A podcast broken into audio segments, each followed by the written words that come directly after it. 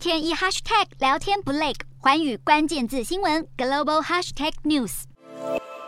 俄罗斯拿能源当武器，十一号又宣布通过波罗的海的北溪一号天然气管线需要维修十天，暂时停止供气。但欧洲国家都在担心，期限一过，俄罗斯真的会如期供应吗？必须为最坏情况做准备的是德国，因为北溪一号每年会输送高达五百五十亿立方公尺天然气到德国。上个月，俄罗斯才大砍管线六成供气量，还把原因归咎于西方制裁，拿不到被加拿大扣留的涡轮机。目前，欧洲多国只能提高从北海、挪威、亚塞拜然等进口的天然气，但弥补有限。而欧洲码头又没有太多厂房能接收从美国运来的液化天然气，短时间内，欧洲确实仍得看俄罗斯脸色。